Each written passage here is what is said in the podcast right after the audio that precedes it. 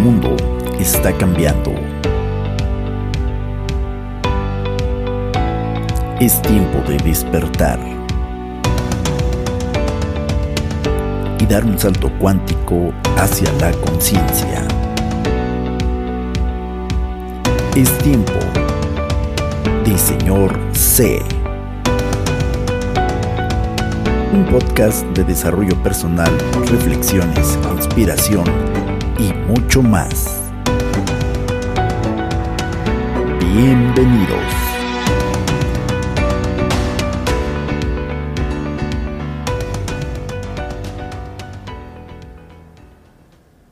Déjame decirte qué haces aquí. Viniste por algo que sabes. No puedes explicarlo, pero lo sientes. Lo has sentido toda la vida. Que hay algo mal en el mundo. No sabes lo que es, pero ahí está, como una astilla en tu mente, volviéndote loco. Y eso que percibes te ha traído a mí. ¿Sabes de lo que estoy hablando? ¿De Matrix? ¿Te gustaría saber qué es lo que es eso? Matrix está donde quiera, a nuestro alrededor. Aún ahora está en esta habitación. Puedes verla asomándote a la ventana o encendiendo el televisor. Y la percibes al ir a trabajar, al ir a la iglesia, al pagar impuestos. Es el mundo que han puesto ante tus ojos para que no veas la verdad.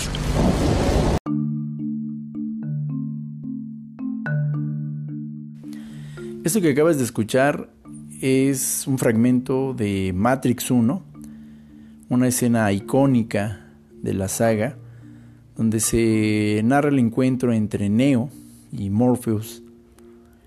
Y Morpheus, antes de entregarle la decisión más importante de su vida a Neo, le hace una introducción acerca de, de las razones por las cuales ha sido llevado hasta donde ha sido llevado, porque, porque está donde está, porque fue progresivamente respondiendo al llamado de encontrarse con Trinity, porque fue respondiendo al llamado de, enfrentarse cada vez a, a, más preguntas. Y finalmente, bueno, pues llega ante un sillón y se encuentra frente a frente con quien sería el inicio de una gran aventura de, de vida. Para aquellos que ya han visto la trilogía de Matrix, sabrán perfectamente de qué les estoy hablando. Creo que no hay persona en el mundo moderno que no esté involucrada en un camino de conciencia, que no haya tenido acceso a ver esta maravillosa saga de películas que combinando bastante ciencia ficción y bueno, bastante de la, de la fauna y de, de la imaginación hollywoodense, también incluye, creo que como ninguna otra película, una enorme carga de, de dosis de conciencia, libros y libros y libros convertidos por primera vez en mucho tiempo en imágenes, traducidas en muchos símbolos, que precisamente trajo la película Matrix. En esta escena que es muy, muy famosa sobre todo por el tema de las famosas pastillas, la azul y la roja. Quise, quise irme un poquito atrás de esa escena, de ese momento cumbre, cuando Morpheus le, le ofrece a Neo que, que decida tomarse una pastilla azul para mantenerse como si nada hubiera pasado, o tomar la pastilla roja, que sería prácticamente la puerta, la entrada a una nueva época nuevo salto de conciencia. Es muy interesante que justo antes de hacerle la entrega de este, de este maravilloso regalo que sería la pastilla de la conciencia representada en el color rojo, Morpheus primero le hace una breve descripción que ejemplifica bastante bien el proceso por el cual una persona que empieza a transitar los caminos de la conciencia tiene que cruzar casi de manera indefectible. Y todo comienza con la sensación de incomodidad, la sensación de que hay algo que no está bien, hay algo que no, como decimos en México, no cuadra, hay algo que no embona, que no, que no ajusta. Es muy interesante porque esta escena nos describe de alguna manera a todos y cada uno de nosotros que hemos empezado a dar pasos en el camino de la conciencia, mostrando en muchos sentidos cómo, cómo, empieza, cómo empieza ese despertar, cómo empieza ese, ese camino, pero qué motiva ese, ese despertar de la conciencia. Me llama mucho la atención que Morpheus le dice directamente a Neo, tú sabes Tú sabes esa sensación, tú conoces esa comezón en el alma, que tú volteas a tu alrededor, ves el planeta donde vives, ves a la gente con la que convives, ves los noticieros, ves la forma en la que se dicen las cosas y de alguna manera algo dentro de ti te hace sentir incómodo, te hace sentir extraño, ajeno. Qué curioso que aunque todos nacemos eh, en un mismo ambiente, no todos podemos desarrollar la misma visión de ese ambiente donde estamos. El ejemplo más claro, sin duda alguna, es asistir a una exposición de arte en un museo. No importa, definitivamente no importa el tipo de exposición que sea, un experimento sencillo es ir a ver simplemente una galería de cuadros y te vas a dar cuenta, sobre todo cuando son cuadros de, tipo abstracto, que puede haber 10 personas enfrente de ese cuadro y las 10 personas no te van a dar una descripción exacta. Algo es curioso y eso yo lo he experimentado también cuando he asistido a, exposiciones de arte o de cuadros o pequeñas exposiciones inclusive en el metro que luego se organizan ocho personas, en términos generales, van a ver la misma imagen, el mismo concepto, ¿no? Dicen, ah, es un cuadro rojo con, con manchas blancas. Y para mí significa, no sé, sangre, se percibe fuerza, el color rojo está asociado, ta, ta, ta. Pero es curioso que a lo menos dos personas, a pesar del común de acuerdo de las otras ocho, dos personas pueden decir algo como, wow, esto es maravilloso, esto habla de, la belleza de la vida, ¿no? Y, y, ahí es donde te das cuenta que existe un criterio común, por decirlo así, que vamos desarrollando conforme vamos creciendo en la vida. Aprendemos a ver la vida como en términos generales la ven los demás. Eso no es ningún secreto. Esto está explicado bastante bien en años enteros de, estudios de psicología, donde efectivamente nuestro medio ambiente forma, crea la estructura de muchos pensamientos, de muchas concepciones, valores, juicios que tenemos sobre la vida, sobre la realidad de las cosas. Y creemos que lo que vemos es lo mismo que ven todos los demás y esto es un fenómeno compartido. Los demás creen que también vemos lo que todos ellos ven. y eso es lo que en términos generales se conoce como sentido común, algo a lo que a veces apelamos todos cuando queremos mm, rechazar, en el peor de los casos, ridiculizar una idea, una opinión que suena diferente. Así que solemos recurrir a un argumento como, pues es sentido común. Pero el sentido común, aunque se entiende como una forma de decir esto es lo que todos creemos y como somos un número importante de personas que así lo creemos, entonces esto se establece como verdad. Es muy interesante que el sentido común, visto como una estructura, también muestra su lado muy, muy peligroso y muestra también cómo siempre hay algo más para ver. Este capítulo quiere invitarte, quiere invitarnos a cada uno de nosotros a caminar hacia esa puerta, la puerta que regularmente nadie abre, la puerta que tú sabes que, es la puerta que está ahí en la habitación y, todo el mundo abre todas las puertas, ¿no? La de la cocina, la del baño, la de... Pero por alguna extraña cuestión, siempre que se habla de la puerta del fondo, es como... Mm, no, pues no, esa puerta no. ¿Por qué? Pues, porque nadie la ha abierto. ¿Y por qué? Pues, mm, pues no sé, así, eh, no la abras, pues ya evítate problemas. Simplemente si no la han abierto, pues es por algo, entonces no la abras.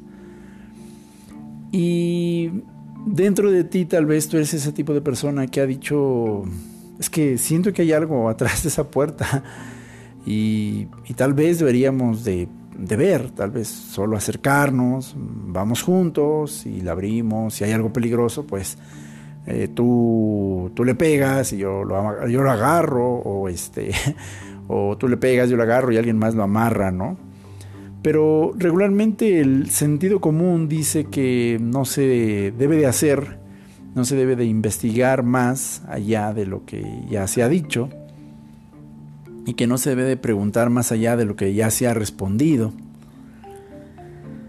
Y en ese sentido, la falta de obediencia a este sentido común se considera una especie de rebeldía, una especie de locura, porque mm, salirse del sentido común justo es, es eso, es una especie de violación, una especie de infracción. El sentido común se refiere a dos cosas que están implícitas en su, en su propia etimología. Sentido significa vía, la ruta, la ruta por donde todos caminan, eso es lo que significa sentido común. Pero al mismo tiempo la palabra sentido no solamente se refiere a una dirección geográfica, pero se refiere también al sentimiento, a la emoción, a la experiencia asociada a lo que todo mundo sigue, esa ruta por la que todos andan. Porque eso es la vida, la vida es experiencia y es posición. Y aquí es cuando precisamente la escena que escuchábamos al inicio de este episodio, nos muestra a todos y nos invita a preguntarnos qué hay más allá del sentido común. Y es donde cada uno de nosotros debe de, si así está en su nivel de conciencia, si así va vibrando su corazón, si así va vibrando su mente, se va a sentir cada vez más impelido me refiero a, la acción de ser empujado a hacer, acercarse a la puerta. Y es muy común que uno de los primeros instintos que surgen cuando nos acercamos a una puerta que jamás ha sido abierta, regularmente es tocarla. Pones la mano sobre la, la perilla para ver si está abierta o cerrada. En la mayoría parte de los casos se entiende que la puerta está cerrada es decir, no es, no es una puerta que está abierta o semiabierta, regularmente está cerrada. ¿Qué tan cerrada o no? Eso depende de qué tanto nos animemos a girar la perilla por completo. Pero de entrada, la primera reacción es extender la mano hacia la perilla, tratar de entender dónde empieza el inicio de, de la nueva experiencia frente a nosotros. La siguiente reacción que tenemos es pegar el oído, pegar la oreja para ver si escuchamos algo del otro lado. Y eso va a determinar en muchas ocasiones qué tanto querramos o no seguir eh, dándonos el valor de girar la perilla. Pero creo que una de las experiencias más importantes que marcan una enorme diferencia es cuando te das la oportunidad de asomarte por la perilla por la mirilla de la puerta. Y te das cuenta que al interior de esa de esa puerta más allá hay algo que no es, que no corresponde a lo que está dentro de las cuatro paredes que durante todo el tiempo has visto, que conforma el sentido común. Y es curioso porque cuando te das la oportunidad de poner el ojo en la mirilla, es un ejercicio natural que tienes que inclinarte, tienes que toda tu cabeza, todo tu ego representado en la figura de pie tiene que doblegarse. Tienes que hacer el ejercicio inequívoco o de ponerte en cuclillas o ponerte de rodillas o simplemente inclinar todo tu cuerpo, toda tu cabeza, todo tu cerebro racional al servicio del sentido común para poder ver a través de la mirilla en la puerta. Y muchas veces para hacerlo tienes que cerrar un solo ojo porque este cerrar de ojo implica que tienes que modificar tu forma de ver las cosas, tienes que cambiar tu vista. Tus dos ojos pueden ser, cuando estás al borde del sentido común, pueden ser un impedimento para ver más allá. Y es por eso que la vista tiene que, en un sentido metafórico, sacrificar uno de sus ojos una parte del conocimiento asociado siempre a la experiencia de la vista y decir, voy a salirme del mundo tridimensional para regresar a un punto básico de visión, donde a lo mejor no voy a percibir la misma profundidad e iluminación, pero me va a dar la suficiente vista para poder con un solo ojo entender qué es lo que estoy viendo o lo que puede haber del otro lado de la puerta. Y no estoy hablando con esto de ningún tipo de rituales o ningún tipo de iniciaciones, invocaciones o libros o lecturas súper esotéricos que te acerquen a cierto tipo de grados o niveles. No, no, no es mi intención y sabe Dios que no es esa. Hay personas que han encontrado la capacidad de ver por la mirilla de la puerta, recurriendo a, yo le llamo estructuras más complejas de, rituales, de espiritualidad, pero yo no tengo la intención, no es mi intención invitarte a ello. Sin embargo, sí quiero invitarte a que en el sencillo y maravilloso arte de vivir día con día, no dejemos de acercarnos hacia nuestra propia puerta, nuestra puerta del fondo que todos tenemos, que todos conocemos en nuestro interior. Hay personas que no son conscientes todavía de que tienen una puerta en el fondo de su vida y que seguramente en su grado de conciencia no les interesa, no la han visto, no han tenido la necesidad de voltear hacia esa puerta. Y está bien. Sabemos que en el camino de conciencia cada quien lleva un ritmo, cada quien lleva un tiempo y un espacio. Pero si tú ya has identificado una serie de puertas, tal vez, inclusive en plural, o una puerta en particular que tú dices, hey, e-, esa puerta no la había visto antes y estoy siendo consciente por primera vez en mi vida de que hay una puerta. Metafóricamente yo dije en el fondo de la habitación porque es una metáfora del proceso inconsciente que no haces visible hasta que precisamente se convierte en una percepción consciente, donde ahora eres pleno, donde pones atención a, a las paredes, y de pronto notas que había una puerta ahí. Tal vez en tu caso desde pequeño has sabido, has sido capaz de ver esa puerta, pero jamás te cuestionaste qué había detrás de esa puerta, por qué estaba esa puerta, quién puso la puerta, qué pasa si se llega del otro lado de la puerta. Muchas personas han abrazado años enteros de religión Y no digo que esté mal, ¿eh? la, religión como tal me parece algo muy maravilloso, me permito decir hasta necesario en muchas ocasiones en la vida de los seres humanos. Muchos nacen o nacimos en ambientes 100% religiosos y está bien.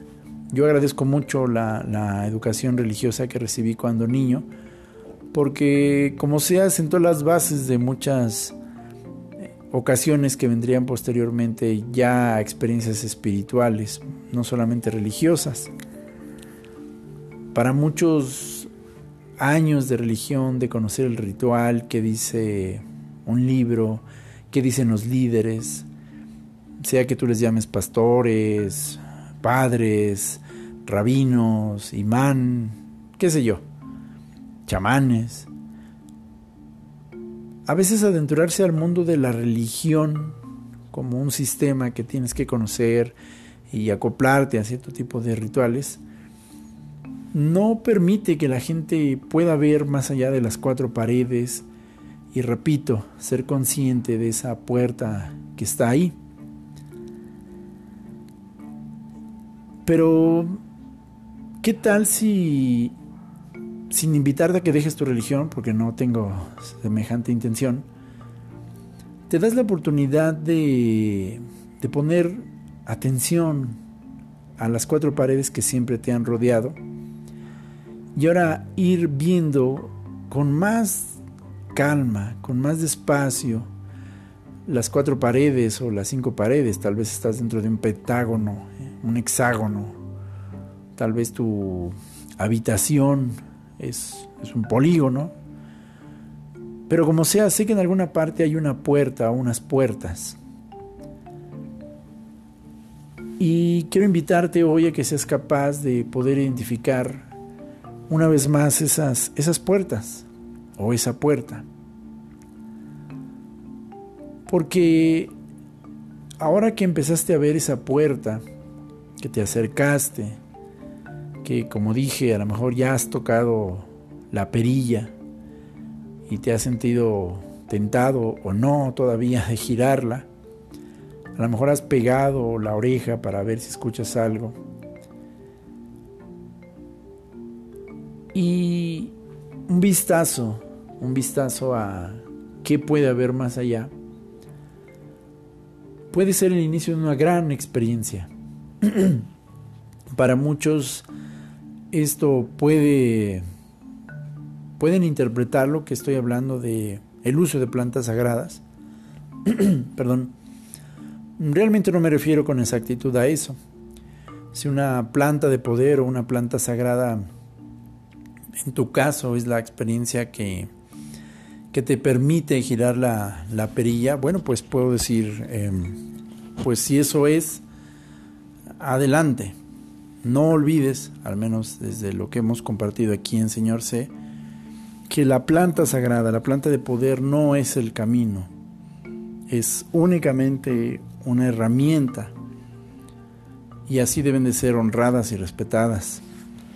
Para muchas personas, tal vez el paso hacia girar la perilla implica dar un vistazo y darte cuenta que más allá de la estructura del sentido común, que es en realidad una forma de la Matrix, hay algo por descubrir. Y esto no es algo que se imponga. Nadie puede obligar a otra persona a mirar, a asomarse, ver por la perilla de la puerta. Esto es un ejercicio que nace de la voluntad de querer hacerlo. Hay personas que tendrán la comezón, tendrán la percepción de ver la puerta y tal vez nunca la abran. Tal vez nunca se inclinen lo suficiente para ver a través de la perilla de la puerta. Y está bien. Para muchas personas este asomarse por la perilla puede ser inclusive el acercamiento a una vida científica, un análisis del universo desde el punto de vista científico establecido, a través de la astronomía, a través de la física, a través de la química, a través de la exploración matemática, de los modelos de la física cuántica. Para muchos otros, el asomarse, ver el ojo en la mirilla de la puerta será la filosofía, será la poesía, será el canto. Recuerdo muchísimo que cuando yo era niño, yo estudié de niño en un colegio católico, cursé toda mi educación primaria y secundaria en un colegio católico al cual le agradezco muchísimas cosas. Ese colegio vio mucha fe en su momento en mi nacer, inculcada por mi familia y por el medio en el que me movía. Y curiosamente también vio nacer un Juan José ateo, que también nació en su momento a base de preguntas. Y yo recuerdo muchísimo que una, una monja que, que, nos daba clases era muy diferente a, a, todas las demás monjas. Las demás monjas iban siempre en el sentido común de la, de la estructura en la que nos desenvolvíamos. Había un interés muy marcado en que las personas no pensaran mmm, retando la serie de conocimientos que nos eran inculcados. Literalmente fui testigo de cómo una, una niña, una compañera de, clase, eh, mientras estaba yo en primero de secundaria, llevó folletos, folletos eh, evangelísticos de, de familiares cristianos evangélicos. Y tal vez muchos de ustedes que estén escuchando esto ya los han visto alguna vez en su vida los famosos Chicks, unos cuadernillos ilustrados que tienen como cómics y a forma de cómics te van contando una historia muy interesante en muchos casos que incluye una forma de evangelización. Los folletos prácticamente te invitan a que aceptes a Jesucristo, que entiendas quién es Jesucristo y cuál es la misión de, de Jesucristo desde el punto de vista bíblico, eh, cristiano, evangélico. Y prácticamente eso es lo que hacen estos folletitos. Son muy entretenidos, tienen muchas verdades, son breves porque son eh, es, es, muy puntualizado, eh, como en, en, menos de, no sé, un librito de aproximadamente, no sé, tal vez 10, 10 páginas. Eh, es capaz de resumirte bastante bien varios conceptos teológicos, ¿no? El punto al que voy es que yo, yo fui testigo de cómo en cierta ocasión la, la Madre Superiora simple y sencillamente llegó y se percató de que nuestra compañera había compartido los folletitos para que el resto lo leyéramos. Y yo me acuerdo muchísimo que la Madre Superiora llegó y tomó los folletos de la compañera y de manera arbitraria, porque jamás nos pidió autorización para retirarnos de las manos los folletos, simplemente caminó así entre los pupitres y nos fue quitando, arrebatando los folletos de nuestras manos, eh, obviamente siendo estudiantes de secundaria y ante una figura tan alta de poder como la mismísima directora y madre superiora, pues nadie tuvimos el valor en ese momento de decirle no, o sea, lo estoy leyendo, eh, gracias, pero me lo prestaron, entonces no lo hicimos. Y la parte más interesante fue que eh, la, la madre en algún momento pues literalmente confiscó esos, esos folletitos, ¿no? Y después agarró y, estaba a punto de quedárselos, pero mi amiga sí le dijo, eh, madre, ¿me puede dar mis folletitos, por favor? Y me acuerdo mucho que la madre superior agarró y le dijo, ya te he dicho que no andes trayendo tu, tu propaganda aquí, por favor. Y bueno, de mala gana pues se los, se los regresó. El punto al que voy, y esto tiene que ver precisamente con, con este tema de mirar por la mirilla de la puerta, porque qué interesante que en la vida, en la vida siempre va a haber momentos en los que yo me atrevo a decir, Dios mismo va a invitarte a que cuestiones lo que crees, inclusive la forma en la que crees en Dios. Y recuerdo que había otra monja que era una mujer eh, que vivió mucho tiempo en Estados Unidos. Y ella en cierta ocasión nos dio una clase de biología muy interesante. Y recuerdo muchísimo sus palabras y me quedaron muy grabadas porque ella dijo, yo, yo no creía en Dios por mucho tiempo, porque fue una persona dedicada a la ciencia, a la medicina. Y dijo, pero entre más estudiaba yo la medicina, entre más estudiaba yo la biología, entre más estudiaba cómo se comportaban las enfermedades, cómo funciona el cuerpo al interior, cómo funciona la biología, no solamente del ser humano, pero de todos los organismos, ella mencionó, llegó un momento en el que yo quedé sorprendida y dije, nada, esto puede ser casualidad, e-, es imposible no creer que, que toda esta maquinaria tan compleja, tan bien estructurada, no tenga una inteligencia detrás de ella. Es, es, la, es, una precisión muy bien hecha. Y dijo, y así fue como la, la, la ciencia, la medicina, me acercó a Dios. Y a mí me llamó mucho la atención sus palabras, porque no dijo, me acercó a la religión, me acercó al catolicismo. Dijo, me acercó a Dios. Y yo me acuerdo muchísimo que esta monja, a diferencia del resto, constantemente nos hablaba de Dios. No nos hablaba de la religión, de la estructura. Nos hablaba de Dios. Y por eso digo que muchas personas, para poder acercarse a la mirilla, lo harán y cada uno tendrá su puerta.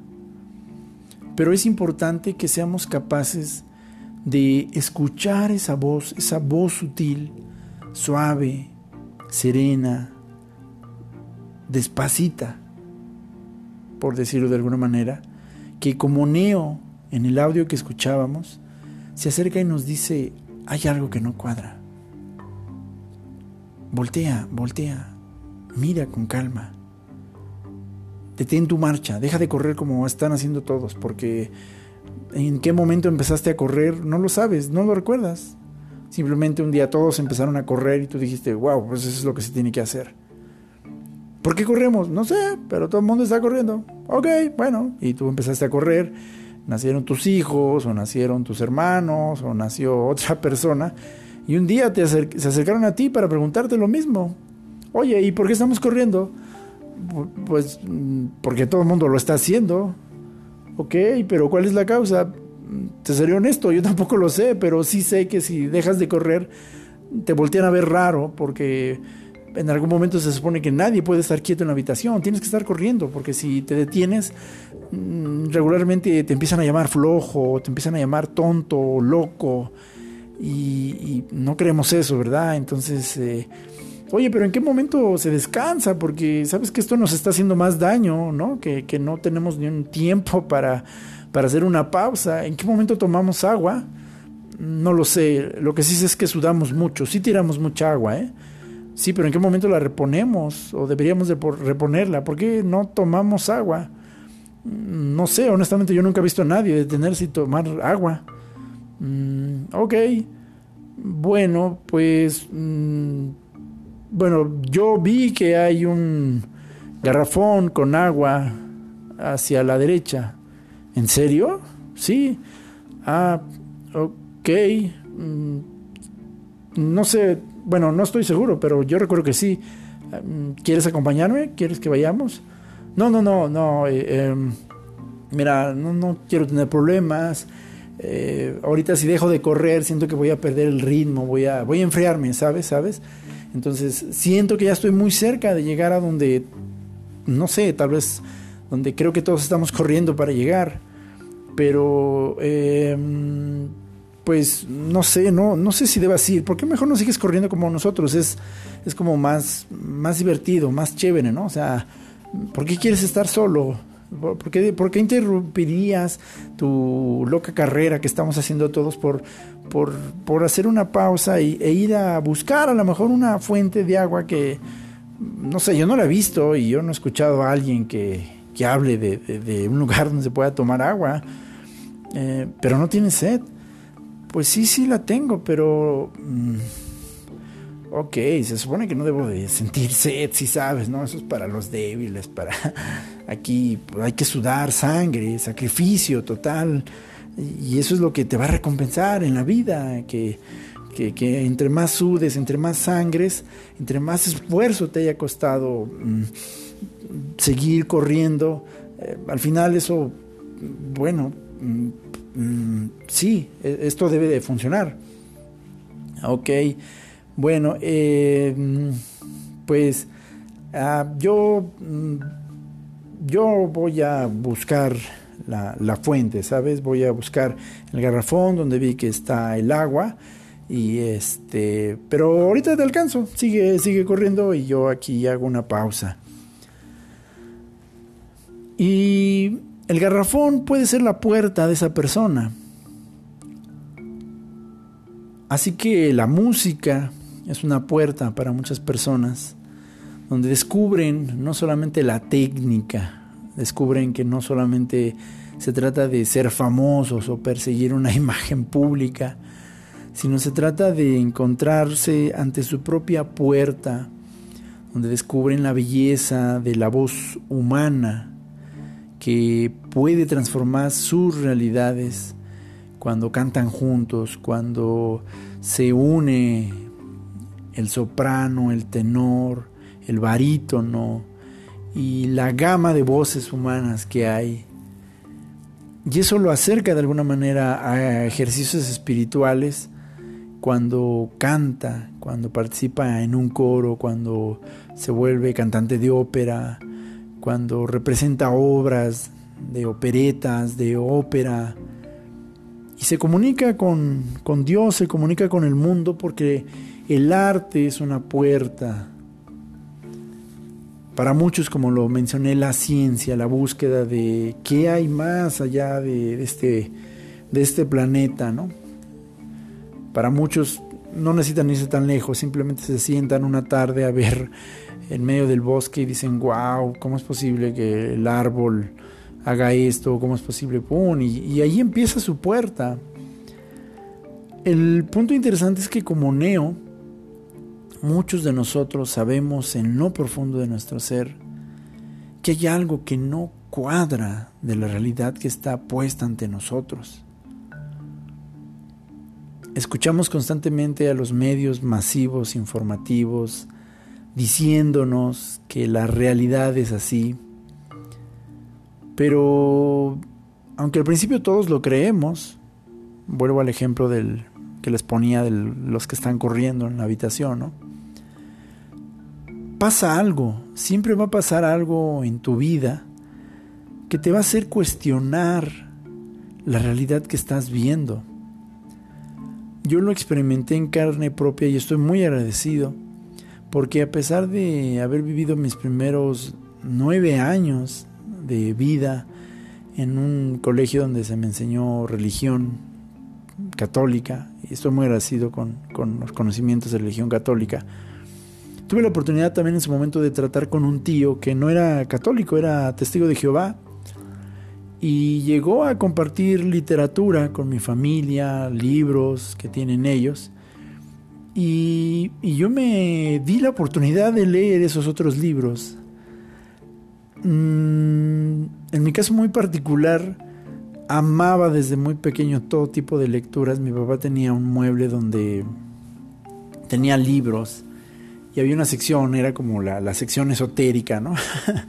la sección de libros así que pues no eran de ciencia, no eran de matemáticas, químicas, era, eran libros que hablaban de cosas del alma, del espíritu, de, de, otro tipo de ciencia, porque la verdad es que sigue siendo ciencia, pero desde otra, desde otro matriz. Yo me acuerdo muchísimo que me di la oportunidad de leer los libros, un par de libros de, de mi tío, Admito que no todos me, hicieron clic, pero algunas cosas sí me llamaron la atención. Y, llegó el momento en el que yo mismo fui invitado, por raro que esto suene, por el mismo Dios a retar lo que yo creía de Él mismo. Esto me encanta al menos de, del Dios que, he conocido a través de, de su Hijo Jesucristo Y no lo digo en un aspecto religioso, aunque sé que suena como, como algo así, pero yo recuerdo muchísimo la, la experiencia donde Dios me hizo cuestionarlo. Mm, oye, ¿y por qué crees? ¿Por qué crees en esto? No, pues porque... ¿Y, tú, tú, qué opinas? No, pues es pues así, o sea, así es, ¿no? O sea, no, se debe de dudar. ¿Por qué? Pues porque dicen que, no se puede dudar, porque eso es pecado, porque eso es no tener fe. Um, ok, tener fe lo entiendo, sí, sí, perfectamente sé lo que es tener fe, pero ¿por qué, ¿por qué cuestionar tu fe sería algo malo? Em, ¿Por qué cuestionarme, preguntarme por qué hago ciertas cosas sería algo que yo responda con bofetadas, patadas y escupitajos? Mm, todo hijo necesita hacer preguntas y todo padre está listo para dar respuestas. Y si no tiene las respuestas que en ese momento su hija pueda comprender, hará la mejor metáfora para ilustrar ese principio o le dará las bases para que cuando el nivel de conciencia de ese hijo esté listo, pueda digerir la respuesta. Pero la pregunta en sí misma no ofende, la pregunta en sí misma no, no es violencia. Luego entonces, no me interesa que la gente crea en mí por un mero acto de rutina. Mm, a las religiones sí, a las religiones les interesa que la gente no cuestione a sus líderes. Realmente los líderes son los que piden no ser cuestionados porque ellos saben dentro de su corazón que no tienen las respuestas. Primero porque no las buscan directamente de mí como Dios, sino se basan en un conjunto de sistema que han formado a partir de, de quien dicen que soy yo. Y la segunda razón también es porque no va por ahí. La pregunta no ofende. El mismo Señor Jesucristo invita a sus discípulos en cierta ocasión a que cuestionen quién era Él. En cierta ocasión los discípulos estaban reunidos, estaban ahí platicando entre ellos por una plática que habían tenido con los fariseos y los saduceos, los religiosos de su tiempo. Y Jesús se da cuenta y les dice, hey chicos, ¿de qué hablan? Pues todos se ponen serios. Uy, uy, el maestro ya se dio cuenta. Este, no, pues este, pues es que nos estaban diciendo que, bueno, pues que no todo el mundo cree que tú seas el Mesías. Eh, pues la gente está diciendo cosas. Ah, ¿Y como qué cosas? Pues sí que, pues, que, pues, pues, pues, bueno, algunos te llaman mentiroso, otros sí creen que eres un profeta, otros, unos dicen que eres Juan el Bautista resucitado, otros dicen que eres Juan el Bautista reencarnado, otros dicen que eres un guerrillero, un revoltoso, pues así la gente dice cosas. Y el Señor Jesús me encanta, mis queridos amigos, porque el Señor Jesús voltea y les dice, bien sereno. Oh, ok. ¿Y ustedes? ¿Ustedes qué dicen? Y se hace un silencio, se hace un silencio enorme en el relato. Y me imagino a los discípulos callados diciendo, ah, ah, ah ¿nosotros? Ah, caray. No, no, pues nosotros te queremos a ti, ¿no? Lo que tú digas que tú eres, eso eres. Mm, gracias, pero este, pero ustedes, o sea, ustedes qué dicen? Ok, ya escuché que esos dicen, que los otros dicen, que aquellos opinan, que, pero, o sea, ustedes, tú, tú, a ver, tú Tomás, tú Juan, tú Pedro, cada uno, ¿qué, qué, ustedes quién dicen que soy yo? Y es curioso porque ninguno respondió con la misma rapidez con la que dijo, es que unos dicen que eres este, otros dicen que es... Todos se quedaron callados. El relato muestra que los discípulos se quedaron callados. Se quedaron callados porque pensaban que era malo cuestionar quién era Jesús. Se quedaron callados porque tal vez no sabían quién era Jesús. algo así parece ser, porque hay otro episodio donde la Biblia dice también que uno de los discípulos le dice, mira, nada más muéstranos al Padre y ya con eso nos basta y sabremos que, que tú eres Dios. Y Jesús le dice, Andrés, ¿hace cuánto tiempo que estoy entre, entre ustedes? ¿Cómo me dices que no has visto al Padre? Y cuando Jesús les dice, ¿y ustedes quién dicen? A ver, tú, para ti, ¿quién soy yo? Para ti, ¿quién es Dios? Para ti, ¿quién es Jesucristo? Para ti, ¿qué es la religión? Para ti, ¿qué es la vida espiritual? Para ti, ¿qué es la vida material? ¿Tú qué opinas? No, pues, o sea, mis papás me enseñaron siempre que... Perfectísimo. Pero ¿y tú? ¿Tú, tú qué dices? pues es que, o sea, es que no, no, no se debe dudar de esto. No te estoy diciendo que te alejes. Solo te invito a que sanamente cuestiones por qué crees en esto. Inclínate, inclina tu cabeza, agacha tu cuerpo lo necesario para ver a través de la mirilla del ojo de la puerta. ¿Qué dices tú? ¿Tú ya viste?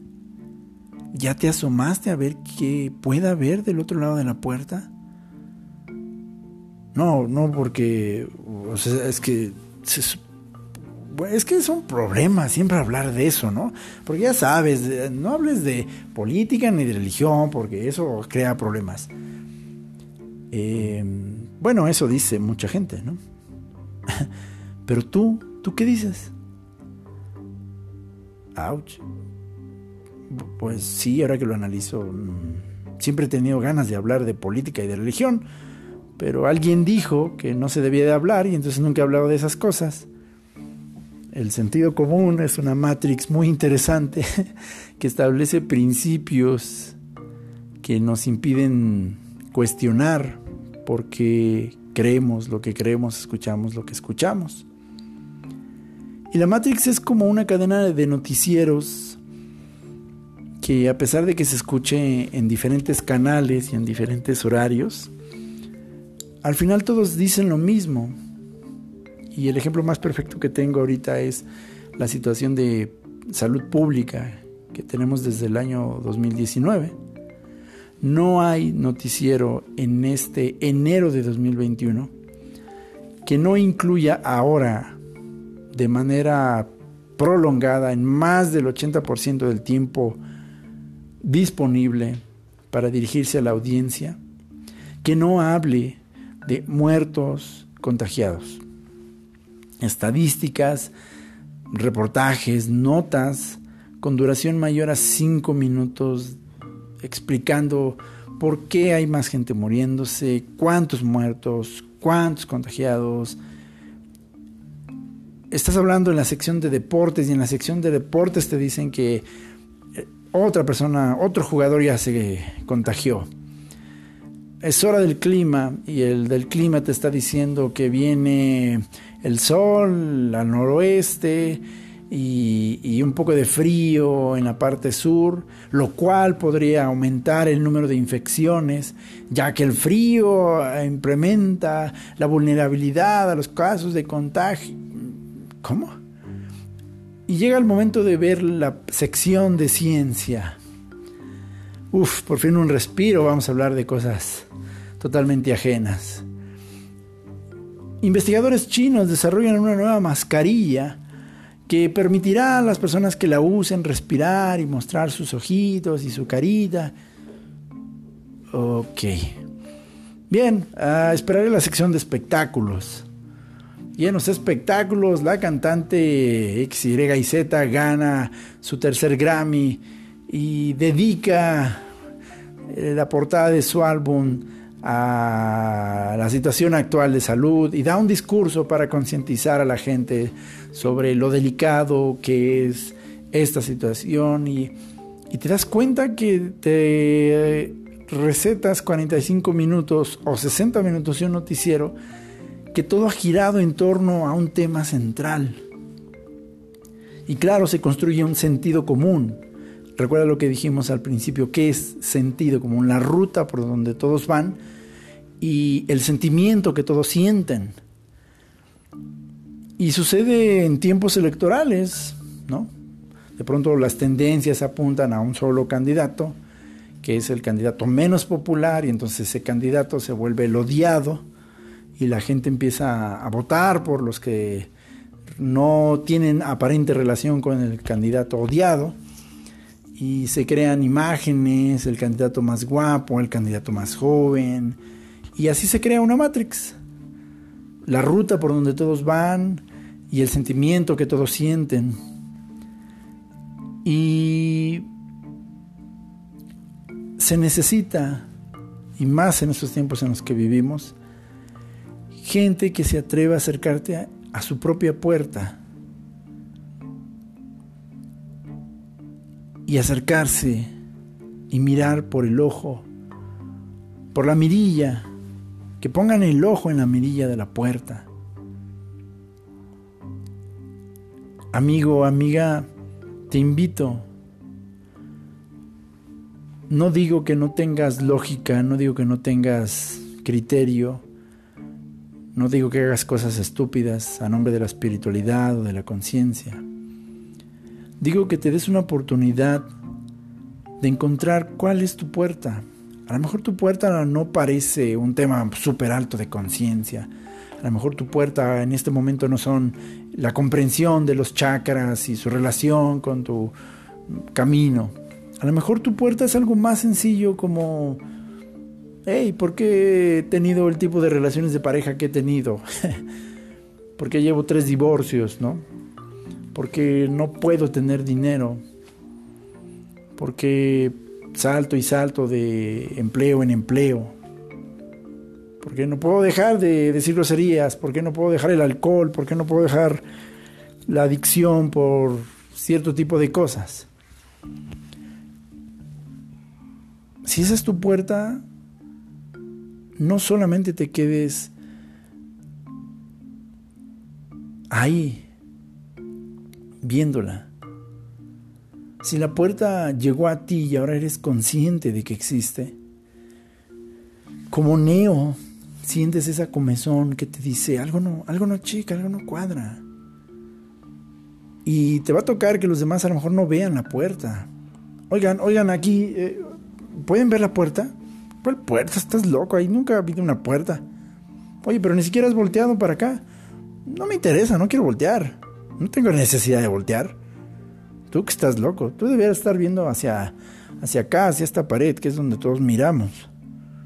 Pues sí, ya lo he visto, pero hay una puerta. Quiero saber qué hay en la puerta, detrás de la puerta. Porque quiero saber.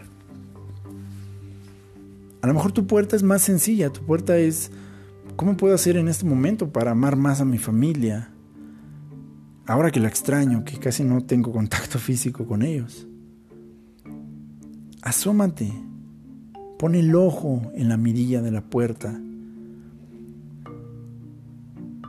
Ya no quiero sentirme ansioso, ya no quiero sentirme deprimido.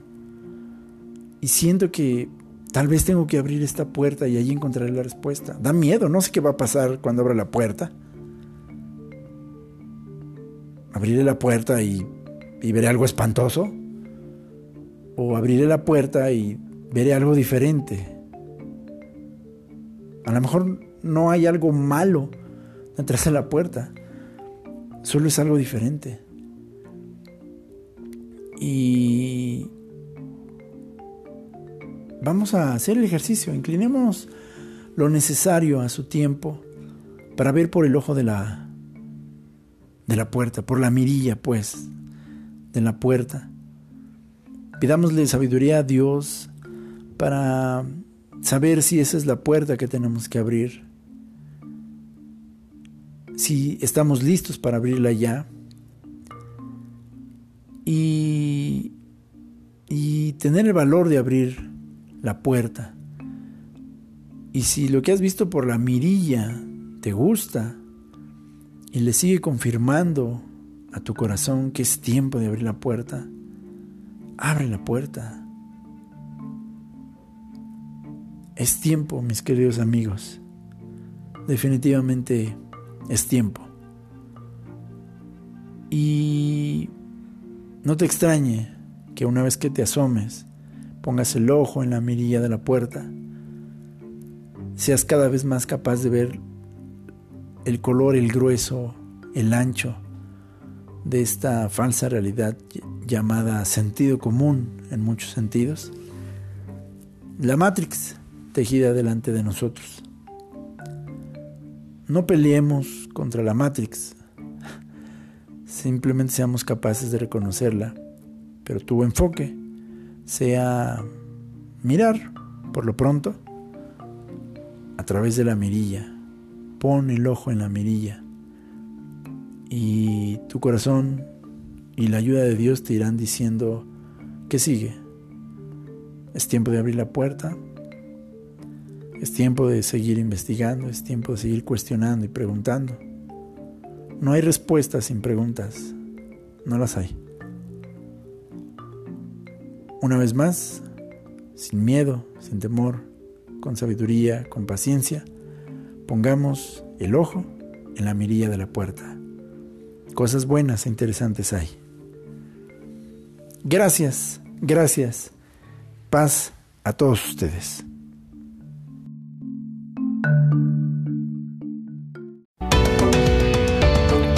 Este fue otro episodio más de Señor C. Muchas gracias por habernos acompañado. No te decimos adiós, sino hasta la próxima. Señor C.